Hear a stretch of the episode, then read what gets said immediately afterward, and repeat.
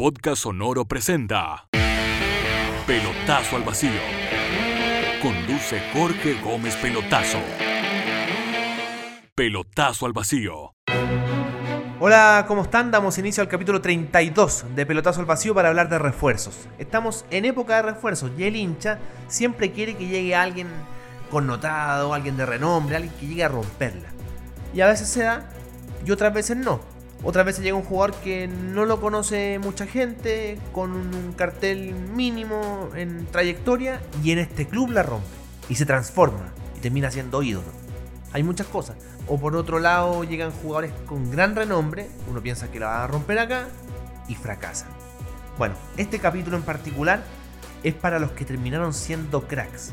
Lo eran desde que llegaron, o se transformaron en el camino, pero cuando uno revisa la historia de Colo Colo, de la U y de la Católica, uno dice, estos tipos terminaron siendo crack, son crack para muchos, probablemente sean ídolos todos por lo que lograron. Son extranjeros, solo extranjeros. Tipos que llegaron a Chile en busca de romperla, en busca de alargar una carrera exitosa.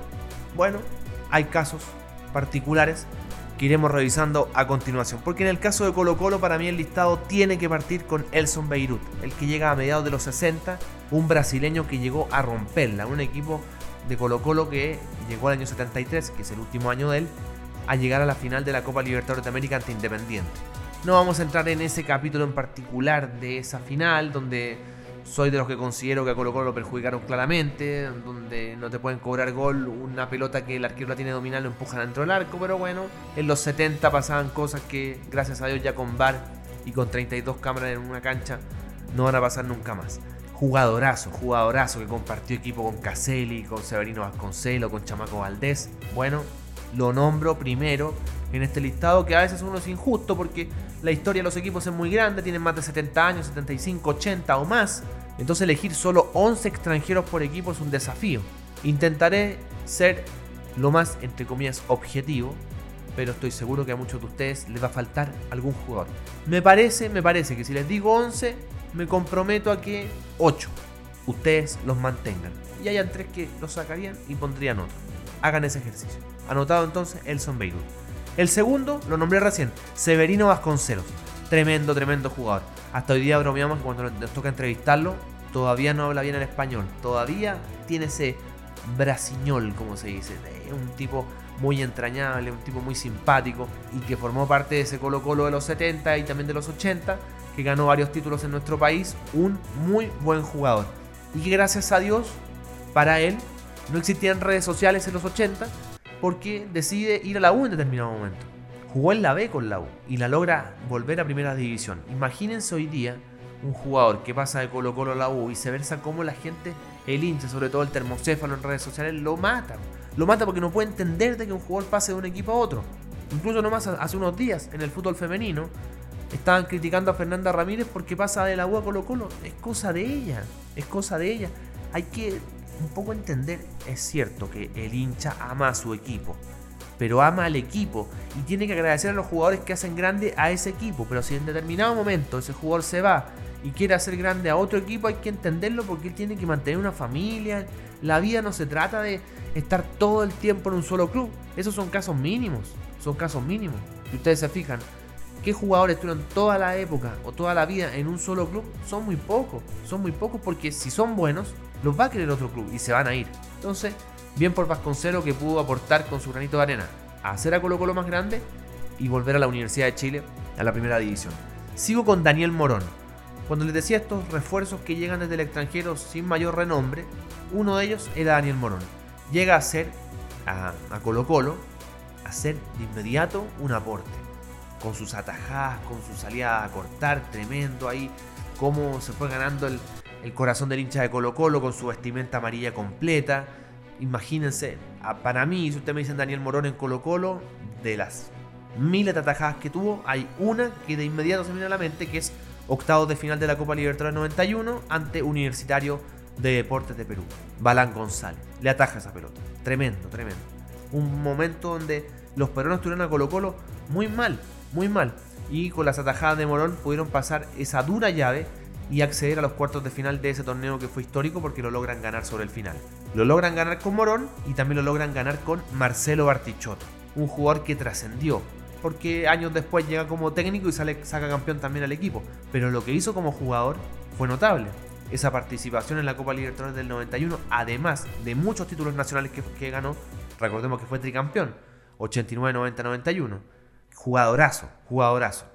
Cuenta la historia que alguna vez se pudo ir a España y estaba la chance de cerrar el contrato antes que el Real Madrid invitó a Colo Colo a jugar. ¿Se acuerdan ese torneo amistoso? O sea, un partido amistoso.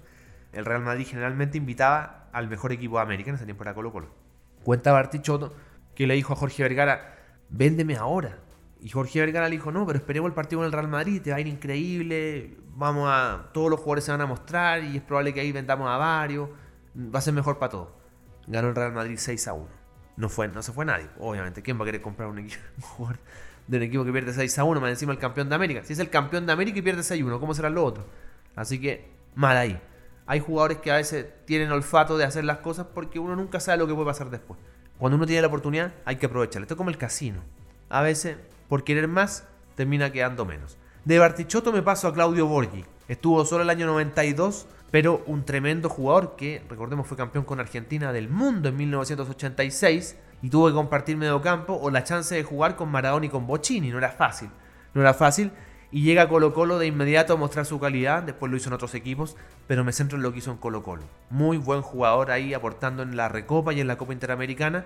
Dos torneos que Colo Colo ganó. Un jugador distinto. Un jugador distinto que en la cancha podía hacer cualquier cosa.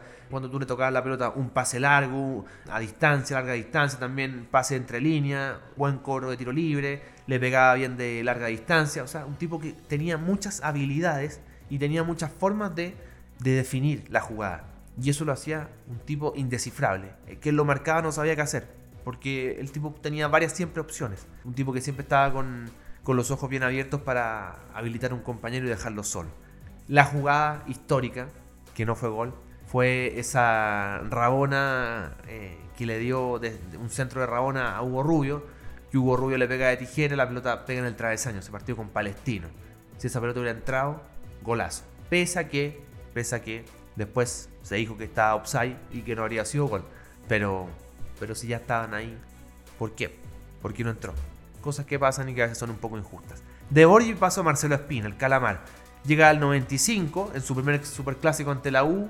Colo Colo gana 3 a 0 con dos goles de Espina. O sea, ¿cómo ganarte al hincha rápido en un clásico? Haciendo goles, siendo protagonista. Un tipo que hasta el 99 después se va a la, a la Liga Española, juega a Racing de Santander y vuelve el 2001 y juega hasta el 2004. Campeón en la quiebra en el año 2002 siendo el capitán del equipo, un jugador experimentado. Parte de ese mediocampo de Colo Colo en los 90, que era tremendo, era Emerson, Espina, Bartichotto Sierra. Adelante Basay y Vergara, un equipo que se sabía casi de memoria. Al arco Ramírez Guarbiza, según quien jugara. De centrales Juan Carlos González con Pedro Reyes. Y los laterales Francisco Fernández con el Murcio Roja. Un equipo que se recitaba de memoria. De los mejores mediocampos que me ha tocado ver en Chile. Y ahí estaba Marcelo Espina. Tremendo, tremendo jugador. Que incluso, claro, teniendo la camiseta 8 y todo, jugaba mucho más retrasado. Más adelante él jugaba Marcelo Espina con, o sea, perdón, eh, José Luis Sierra con, con Bartichotto. Pero era un equipo que daba, no sé, daba espectáculo incluso fuera, fuera de nuestro país, en la Copa Libertadores o la Supercopa con Benítez, le fueron a ganar a Estudiantes de La Plata en Argentina, le fueron a ganar a Nacional en Uruguay, iban con- a jugar con Boca en Argentina, empataban 2 a 2, se paraba igual igual ante todo, eh, no necesitaba jugar el ataque como después se nos demostró con otros planteles para poder ganar afuera, mucha experiencia y esa la aplicaba con Marcelo Espina. Les decía que Espina tenía un compañero al lado en el mediocampo, ese era Emerson Pereira, campeón brasileño juvenil. Con el Scratch estuvo entre el 96 y el 98 y luego el 2000. Muy buen jugador. Una imagen de, Emerson que se viene a la mente de inmediato, un gol ante la U, un clásico. Si no me equivoco fue el 98. Un tiro de, no sé, 35 metros, tremendo, tremendo. ¿Qué tenía aquí? Tenía estado físico, tenía calidad. Imagínense, él se supone que era el volante de contención de ese mediocampo de Colo Colo y era un tipo que se, se iba para arriba. Era un jugadorazo, de verdad, de verdad. Fue una época muy linda donde llegaron muy buenos refuerzos a nuestro país y uno de esos eh, fue Emerson Pereira. La verdad, la verdad, se sintió su ausencia. Muchos creen que el año 98, cuando sale campeón, era de los íconos. Pero era difícil decir quién era el ícono en ese equipo porque había muy buenos jugadores, muy buenos jugadores. Pero lo que él aportaba era quizás no era tan tan notorio a los ojos del hincha, al lado de los goleadores o de los arqueros con, sus buenas intervenciones. El volante eh, a veces tiene un, problema que si no es un volante de salida, un 10, ese que era Sierra, eh, o Grosito en otro equipo, Leo Rodríguez en otro equipo, bueno, que no, no brilla tanto, bueno, él tenía una gran labor, un muy buen jugador. Sigo con Lucas Barrios. Lo de Lucas Barrios, bueno, cuando llegó a Colo Colo ese tiempo era argentino, después él se nacionaliza paraguayo. Fue tremendo. Recordemos que Lucas Barrios después de su campaña fue vendido al Borussia Dortmund y en su recién llegada a Alemania el tipo tenía en la banca Lewandowski. Era un jugadorazo. ¿Qué decir de Barrios? Tantos goles que hizo, pero el icono es el que le hace a la Universidad de Chile, ese 2 a 0 con dos de él, donde el segundo hace un carrerón de 40-45 metros, sino 50. Un tipo que estaba vomitando, pero entra a la cancha y hace el gol y lo celebra con todo jugadorazo. De él me paso a Magnelli Torres, el colombiano también. Ahí siempre estuvo, estuvo en la duda si ponía a Giovanni Hernández o a eh, Magnelli Torres, porque ambos eran jugadorazos. Pero Magnelli estuvo más tiempo. Ahí para ser campeón en el 2008, el 2009, un tipo que había sido seleccionado nacional o que lo estaba haciendo por esos años. Un 10 clásico que sus jugadores, los que lo rodeaban, claramente gozaron porque tenías a alguien que al igual como nombraba un poco a Borgi antes, tenía muchas condiciones para el tiro libre, para el pase largo, para el pase filtrado, arrastraba marcas, sus compañeros quedaban libres, o sea, cumplía con todo.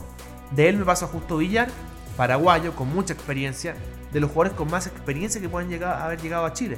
Recordemos que el 2010, Justo Villar fue cuarto finalista del Mundial con Paraguay. Estuvo a nada de eliminar a España. Perdió solo 1-0. Paraguay se pierde un penal. Y ahí estuvo Justo Villar con campañas en la Liga Española, en la Liga Argentina, llega a Chile, muy buenas actuaciones, el título que ganan de la, del 2014, pues después que salen campeones tras 5 años, muchos partidos ganados gracias a las manos de Justo Villar, muy buen jugador. Y el 2015 recordado el clásico ante la U, cuando le ataja el penal a Pato Rubio. Justo Villar, tremenda persona. Yo me acuerdo cuando él venía recién llegando y se dice, porque no, él cuando se lo preguntan no lo niega, pero tampoco, al no negarlo digo, me reconoce que, fue así. Se dice que en los primeros entrenamientos de Colo Colo él entra y ve que todos están con celular. Y le dice, muchachos, esto es una familia.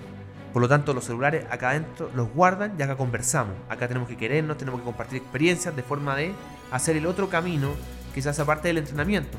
Entrenamiento donde uno puede entrenar cómo tirar al arco, cómo quitar pelotas, cómo atajar, pero acá nos queremos, acá nos conocemos más. Nunca más hubo un celular en el camarín.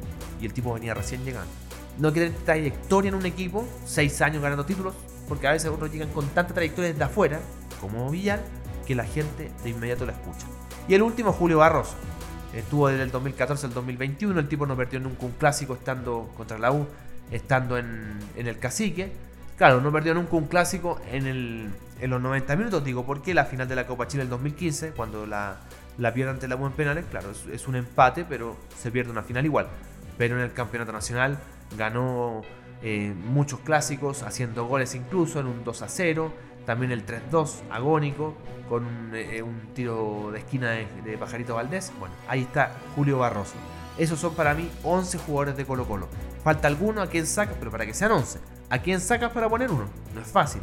Créanme que me rompí la cabeza para poder llegar a esto. Hago un alto en este capítulo para contarte de Q Analytics si la logística y el transporte te apasiona como a ellos, tienes que conocerlos. Son el más grande ecosistema de soluciones tecnológicas y te quieren ayudar. Visítalos en www.qanalytics.cl o escríbeles a info.qanalytics.cl. Pelotazo al vacío. Ahora hablo de la U. También un problema. juntar 11 jugadores en una historia tan grande, bueno, aquí parto. Con Ernesto Álvarez. De los jugadores más importantes en la historia de la U. Quizás a la sombra de muchos cracks que tenía el Valle Azul, como Carlos Campos, como Leonel Sánchez, pero bueno, como el Fifo Izaguirre, como Braulio Muso. Pero ahí estaba, este argentino que estuvo entre el 59 y el 65, que ganó varios títulos de este Valle Azul y era un crack. Era un crack, pero como digo, cuando un equipo tiene tanto crack, a veces uno no es justo con todos. Y yo soy justo con Ernesto Álvarez porque de verdad lo que dicen los reportes de la época, ustedes pueden leer la revista Estadio, la revista Gol y Gol, se habla mucho de este jugador y que la historia del hincha quizá no lo conoce tanto. Y es, como les digo, vino de Argentina, un, jugador que se hizo notar de inmediato en un equipo que en delantera tenía muy buenos jugadores, pero ahí estaba para aportar con su granito de arena. Así que Ernesto Álvarez. Y de Álvarez me voy a saltar 30 años. ¿Cómo tanto? Es que no es que entre medio no hayan habido cracks, los hay, sin duda, pero calza con que la U estuvo 25 años sin ser campeón. Entonces, hay ídolos que quedaron en la memoria de la gente, pero después llegaron jugadores igual o más importantes que aportaron a agrandar la historia de la Universidad de Chile. Y el primero de estos 10 jugadores a los que voy a sumar a Ernesto Álvarez es Sergio Vargas. Él llega el año 92. Un año donde la UYA quería remecerse y empezar a establecer de inmediato una, una idea de club como la tuvo en los 60. Y que no fue fácil. Porque como les decía, pasó muchos años sin ser campeón y el año 91 había jugado la liguilla de promoción.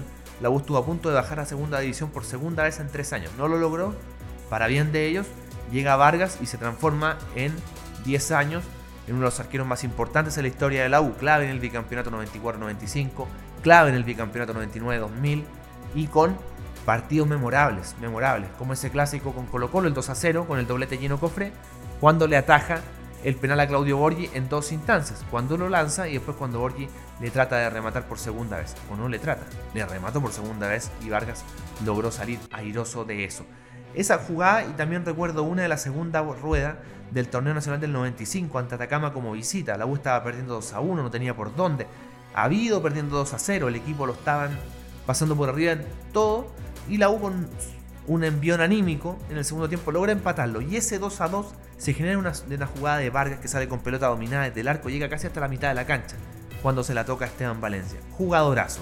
Bueno, en este armado que tenía la U está también Rogelio Delgado. Llega el año 92, estuvo 3 años, clave en el título del 94. Defensa paraguayo, recio por arriba, por abajo.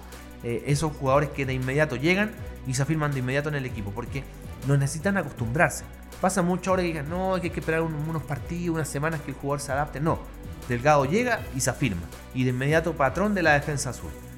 Otro crack que tuvo la U para el título del 94 fue Raúl Aredes, la bruja. La Universidad de Chile buscando ese 10, ese jugador que se echara el equipo al hombro, lo fue. Lo fue con Aredes. Defensa que vino para el bicampeonato, porque se va Delgado. Quien lo suple en parte, Cristian Traverso, argentino, tremendo, muy buen jugador también para ser parte de esa defensa azul del bicampeonato. Luego son semifinalistas de la Copa Libertadores el 96. Jugadorazo. Si vamos avanzando en este equipo nos encontramos con el Leo Rodríguez, que llega el 95 en la segunda rueda, portada de Don Balón, vengo a ser campeón con la U.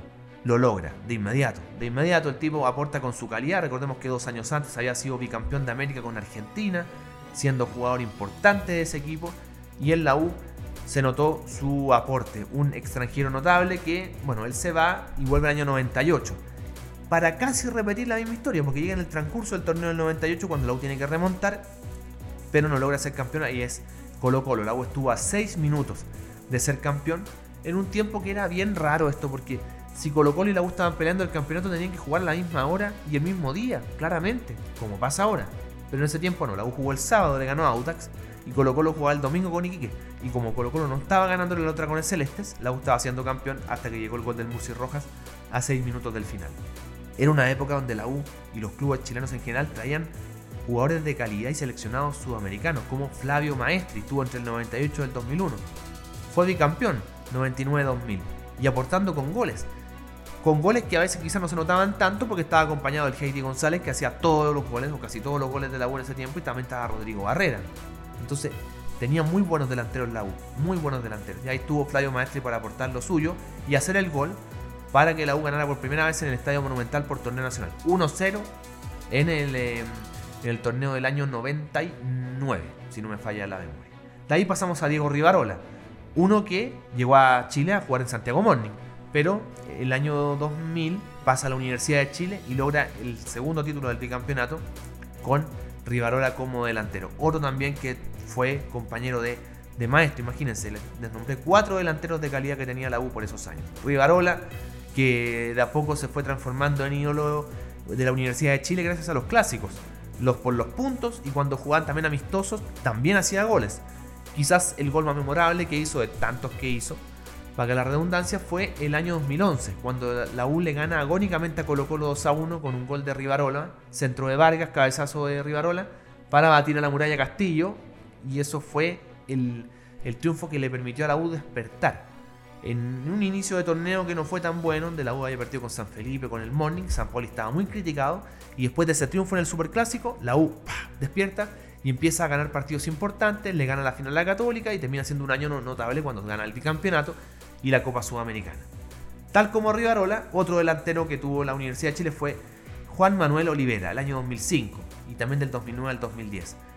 La U tuvo mala suerte porque Rivarola se le fue en el transcurso del 2010, quizás hubiera peleado más el campeonato, llegó a ser segundo tercero en ese torneo, que lo gana la Católica, pero la U como que estuvo más pensando en el campeonato, en la Copa Libertadores, digo, donde fue semifinalista el equipo de Peluso.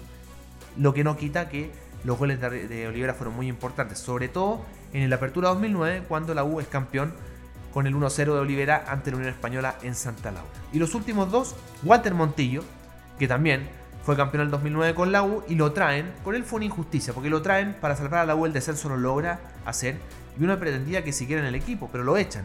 Lo terminaron echando de a poco Dudamel, que no lo quería, que no servía para su esquema, lo echan. Injusto, ¿cómo vas a echar a un jugador que te salva del descenso? Un crack que trajo de su familia toda a vivir a Chile y al año le dice que se vaya de vuelta. Eso es una rotería por ocupar una palabra suave. Y el último, Matías Rodríguez, que se vino de Nacional de Uruguay a la Universidad de Chile para ser histórico, parte de ese tricampeonato nacional, ganar la Copa Sudamericana y estuvo hasta hace el torneo antepasado para hacer historia en la Universidad de Chile, el defensa más goleador en la historia de la U. Antes de seguir con el capítulo te hablo de Estación Rock. ¿Sueñas con tocar un instrumento y sientes que no puedes? Hay una escuela en Puerto Varas que tiene a los profesores que te enseñarán a tocar la música que más te gusta. Búscalos en www.estacionrock.cl y revisa la mejor plataforma de clases online en www.erock.com. Pelotazo al vacío. Y vamos a cerrar con la católica, que también, aquí sí que, la verdad, la verdad, aquí sí que me costó llegar a 11. Porque les voy a confesar algo. Quien me acompaña acá, mi amigo Claudio, que es el que edita el, podcast y lo hace tan lindo, porque esta voz de mierda, digamos, hay que musicalizarla para que ustedes no se aburran ni nada. Bueno, es fanático de la Católica y Lisa hizo un listado, me hizo un listado como de 40 personas y eran solo 11. Entonces había que recortar, oye, pero ¿cómo va a sacar a este? Hay que poner este. Bueno, sí o sí, hay que partir con José Manuel Moreno. Para muchos, el mejor extranjero que jugó en la Liga Chilena. Claro, uno dice tiene mala prensa porque hoy con las redes sociales cualquier jugador que llega a ganar dos campeonatos, hace 40 goles, es Pelé. Pero si hacemos objetivamente un repaso del fútbol chileno del 33 hasta ahora, vemos lo que decían los medios de la época. La trayectoria que tenía al llegar a Chile es un crack. José Manuel Moreno, parte del River, la máquina de River de los años 30 eh, y 40, bueno, llega a la Católica y sale campeón en el 49. Gran, gran aporte. Como gran aporte fue Néstor Isela en la década de los 60, cuando la Católica tenía que pelear con el Valle Azul. Isela fue quizás el mejor complemento con Alberto Fuyú para lograr esos títulos eh, del 61 y del 66. Y el 61 en una final de desempate ante la U. Tremendo como esos equipazos se peleaban todos, todos los torneos. Acá también me voy a hacer un salto como de 30 años. Para llegar a los 90 donde la Católica tuvo grandes, grandes jugadores. Primero Charlie Vázquez. Tipo, jugaba en Argentina. Era campeón de América con Argentina y el tipo era jugador de la Católica. Imagínense eso ahora. Hoy que la Católica tuviera un seleccionado argentino que ganó la Copa América el año pasado o uno brasileño que la ganó hace tres años. Es algo imposible, pero en ese tiempo se podía. Gran jugador Charlie Vázquez, quizás lo más recordado para él y para los hinchas de la Católica fue ese clásico de la primera rueda del 94, cuando la Católica tenía varios expulsados y termina ganando igual 1-0 con gol de Charlie Vázquez. Algunos reclamaron que le había hecho falta a Fabián Guevara, da lo mismo, no fue falta, fue un gol. Ambos fueron a pelear la pelota. Vázquez le ganó la posición, 1-0, triunfo de la franja, de los más recordados de la década de los 90. Y después llegó la dupla de oro, Néstor Gorosito y el Beto Acosta, para formar esa tremenda dupla en 94-95, donde claramente no se les da en lo exitoso ganar los títulos, pero el estadio se llenaba con ellos dos, gracias a ellos dos. Era un lujo verlos. Cuando uno habla con hinchas de otros equipos y dice, bueno, me hubiera gustado tenerlo en mi equipo, ahí uno dice, este jugador es tan crack que supera todo. Porque a, veces uno dice, no, que no me gusta porque se burla de lo, del otro rival, eh, porque quizás se, ¿cómo se dice? Se, se apegó mucho al equipo, eh, no me gustaría verlo en mi equipo. Pero a veces un jugador es tan crack que supera todo eso, rompe el molde. ¿A qué equipo no le hubiera gustado tener en los 90 al Beto Acosta o a Gorosito? Pero lo tuvo la Católica, sobre todo con Acosta. Bueno, Gorosito estuvo en 94-95, se va a Japón, luego vuelve entre el 99 y el 2001. Increíblemente Gorosito no pudo ganar un título con la Católica. Acosta sí, porque Acosta después de irse a Japón vuelve el 97 y es clave en el título de la Apertura 97 cuando la franja le gana la final a Colo Colo, la final de desempate. Ganan, pierden 1-0 en el Monumental y luego ganan 3-0 en, en el Estadio Nacional con un gol del Beto Acosta. Tremendo, tremendo jugador. Como también fue campeón en esa apertura 97 KT, que en paz descanse. Tremendo jugador que estuvo el 96-97 en la franja y que pudo aportar. Cómo corría, el estado físico que tenía, podía jugar de lateral, podía jugar de puntero, se comía la banda, hacía goles. Notable, notable, notable, notable, notable. Quizás acá la anécdota, también la pueden buscar en YouTube, es externa al fútbol, porque cuando la Católica sale campeón en el 97 en ese tiempo, mi compañero Fernando Solabarrieta era reportero de TVN. Y le pregunta a Cate si estaba emocionado por el primer título de su carrera, o uno de sus primeros. Y Cate como que se molesta y dice, no, estás loco, weón, ya ha ganado Copa Libertadores. Y le empieza a nombrar una cantidad de títulos. Claro, porque venía de Sao Paulo, del Sao Paulo de Cafú, de Raí, de, dirigido por Tele Santana y ahí ganaron muchas copas, muchas copas. Claro, probablemente no alertaron, por ese tiempo no, no había quizás el, internet tan establecido como ahora, igual sí, estoy tratando de salvar, salvar al compañero, no está tan fácil. Eh, bueno, cuando KT eh, hace eso, los compañeros en ese tiempo que estaban con él, que eran Sergio Livingston y Carcuro, en vez de, apoyarlo, de ayudarlo, de darle ánimo, se ríen. O sea, quedó solísimo, solísimo.